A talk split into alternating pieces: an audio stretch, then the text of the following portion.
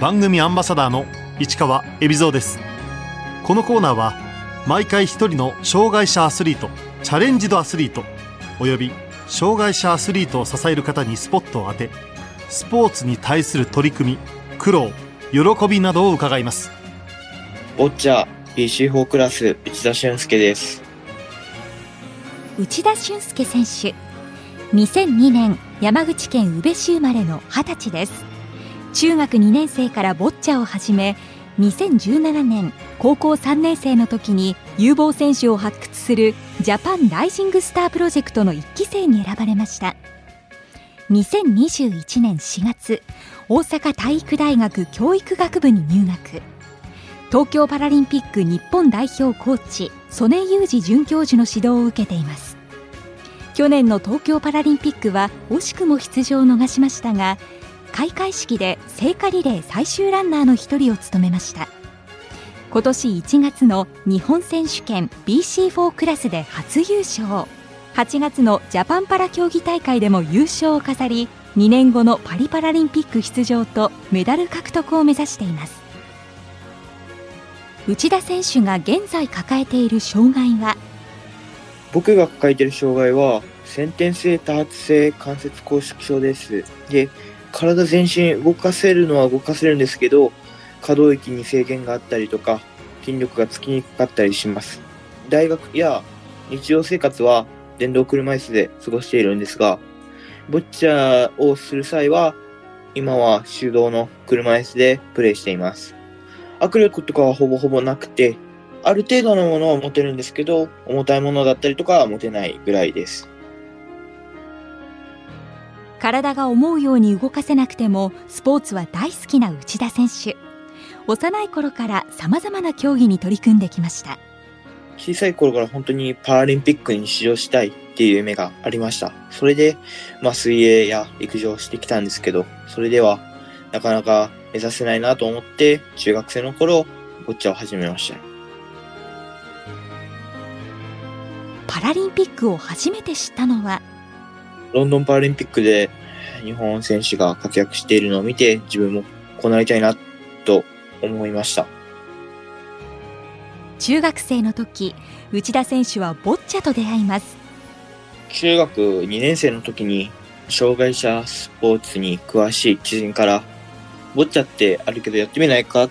て言われて練習会に参加したのがきっかけです。最初はボッチャって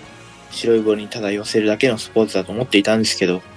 ボールを弾いたりボールを押したり様々な戦術があること最後の一球まで展開がわからないところなどに魅力を感じて熱狂していきました。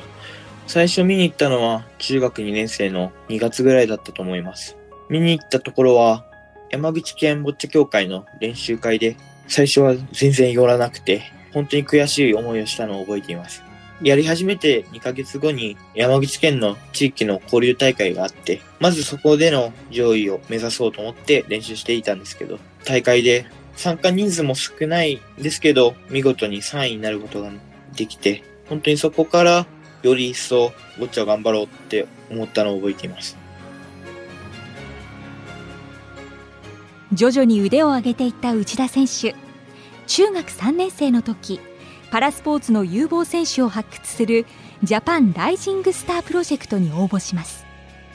初めて日本選手権に出場したんですけどその時は最下位でもう帰ろうとしていた時に当時の日本代表の監督さんからジャパンライジングスタープロジェクトってあるんだけど応募してみないかって言われて応募したのがきっかけです。パラスポーツをあまりやったことがない人たちが応募して適性を見て月1回ほど合宿があって、そこに参加して競技力を確認したり向上していったりしていました。内田選手は中学3年生の時に東京パラリンピック日本代表コーチ曽根雄二さんと出会いボッチャの戦術や練習方法を教わりました。ジャパンライジングスタープロジェクトでその時からお世話になっていました。高校生の時は強化指定選手に選ばれたので、その時にコーチとしてお世話になっていました。本当に戦術面が課題だったりしたので、自分が思っている戦術以外の方法だったりとかを教えてもらったりとか、投球練習前のウォーミングアップの仕方だったりとか、指導を受けました。指導を受ける前は体育館着いたらボールを持って投げるだけだったんですけど、その前に体を動かして心拍を上げたりすることで緊張がほぐれたりとかするなどを指導してくださり、そういうのを取り入れ入れながら練習することを教わりました。内田選手は2018年高校1年生の時に日本選手権で準優勝短期間で実力を伸ばせた理由はさまざまな技術をマスターしようという貪欲な姿勢がありました高校卒業後は曽根コーチが教鞭を取る大阪体育大学教育学部に進学故郷山口を出て大阪へ拠点を移した理由は？高校2年生の時に日本選手権3位になってトップで居続けることの難しさを感じたんですけど、その時にもっとボッチャを強くなりたいと思い、その先生のところで学びたいと思ったのがきっかけです。教育学部ではどんなことを学んでいるんでしょうか？先生になるための勉強をしています。今、小学校の免許と特別支援学校の勉強が取れるコースで勉強しています。今は教員に限らず様々な選択肢を考えているところなんですけど、教員免許を取ることはいいことだと思っているので、本当に選択肢の幅を広げるっていう意味でも教育免許を取ることを目指しています。大学では様々なパラスポーツを体験する部活アダプテッドスポーツクラブに参加しています様々なパラスポーツをする部活なんですけど、障害者は僕だけで、他の部員は全員健常者でプレイしています。体育大学の学生なので、本当に運動神経がいいんです。今では、ボッチャでは負けたりとかもするんですけど、それが切磋琢磨というか、高め合って、そのおかげで成長につながっているのかなって思っています。健常者の学生と一緒にプレーすることでプラスの面も多くありました健常者の方はパワーがあったりとかするので、簡単に弾かれちゃったりするんですけど、それをどう守っていくかというか、弾かれにくくするかっていうのを考えながらプレーすることが大事かなとは思っています。去年行われた東京パラリンピック。内田選手はどんな思いを持っていたんでしょうか？東京パラリンピックに出場したいと思って練習していたので、出場ができなかったのが分かった時は本当に悔しい思いでいっぱいでした。選手としての出場は叶いませんでしたがその後思いがけないチャンスが巡ってきました。聖火リレーの最終ランナーに選ばれたのです本当にトップシークレットだったので、誰にも言わないでください。家族にも言わないでくださいって言われたのを覚えています。言いたくて仕方がなかったんですけど、それを押し殺して黙っていました。最初聞いた時は、東京パラリンピックの開会式関連の行事で出場してくださいっていう打診だったので、その時は最終聖火ランナーっていう大きな仕事だとは思っていなかったので、その時はいいですよとしか思ってなかったんですけど、ゆくゆくあの話を聞いていると聖火ランナーですって言われて、その時は本当に光栄だなって思いました。パラリンピックに出場できなかったですけど、そのような形で関われたっていうのは本当に自分にとって大きなことだったです。車椅子テニスの上地結衣選手パラパワーリフティングの森崎かりん選手とともに義手義足を作る義肢装具士の方から成果を受け継ぎスロープを上がって転化した内田選手最後のランナーと分かった時はどう思ったんでしょうか？自分でいいのかなって思いましたけど、本当に光栄だなって思いました。リハーサルもあったんですけど、その時も緊張してミスもしたりしたんですけど、当日はうまくいってよかったです。自分は東京パラリンピックに出場したいっていう気持ちが大きかったので、悔しい思い出はあったんですけど、天下台からの花火は本当に綺麗で、今でも鮮明に覚えています。終わった後は友達や知人から見たよとか良かったよとか、たくさんメール来て驚きました。東京パラリンピックはどこで観戦したんでしょうか？やはりボッチャをテレビで観戦しました。開会式が終わった後はすぐ大阪に帰ってきたので、テレビでパラリンピックを観戦しました。次のパリ大会は2年後に迫っています東京大会が終わって感じたことは？今回東京パラリンピックには出場できなくて、本当に悔しい思いしたんですけど、パリパラリンピックに向けて、その出場するためには国際大会に多く出場して、勝ちにこだわっていかないといけないと思っているので、そのために日々の練習がすごい大事になってくるなと思っています。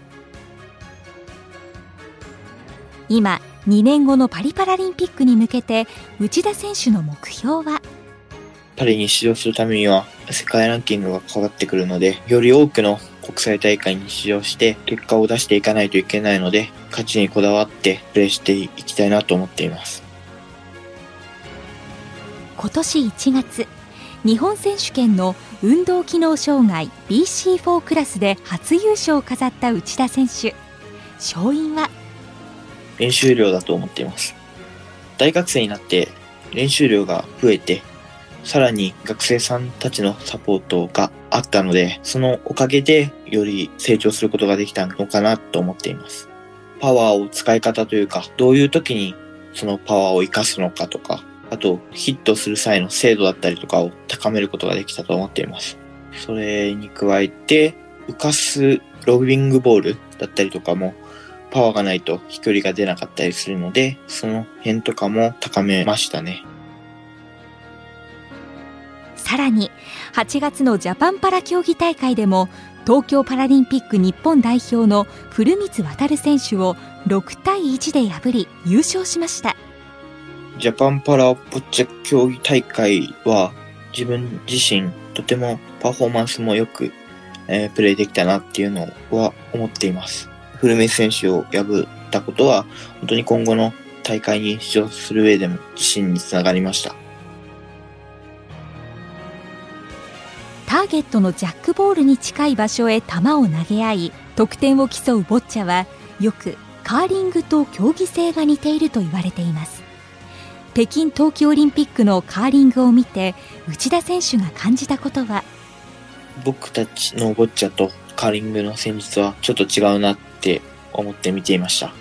カーリングはターゲットのだいぶ前にカーリングを置いてガードしたりとかしていたんですけど、ボッチャは最初はボールに寄せたりとかするので、最初からそうやってガードを作ったりとかはしないので、あ、こういう戦術があるんだなと思いながら見ていました。内田選手にアスリートとしての将来の夢を伺いましたまだまだ自分は未熟だと思っていて、プレーの技術面もそうなんですけど、日常生活でもまだまだ未熟なこともあるので、その辺もしっかり見つめ直して世界で通用するようなアスリートになりたいなと思ってます。そして、たくさんの人から応援してもらえるような選手になっていきたいなと思ってます。内田選手に自分の強みを伺いましたパワーを生かしたプレーっていうのが得意なんですけど、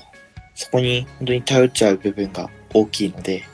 まあパワーボールを投げた時でも、しっかり後ろとか周りにヒットしたボールも残せるような力加減だったりとかが課題かなと思っています。内田選手にとってボッチャの魅力とは？老若男女関わらず、誰でも障害の有無を関係なくプレーできるっていうのがボッチャの最大の魅力だと思っています。なので多くの人がボッチャを楽しんでもらえることが僕たち選手にとって嬉しいので、そういうことも大事にしながら自分たちも普及していかないとなと思っています。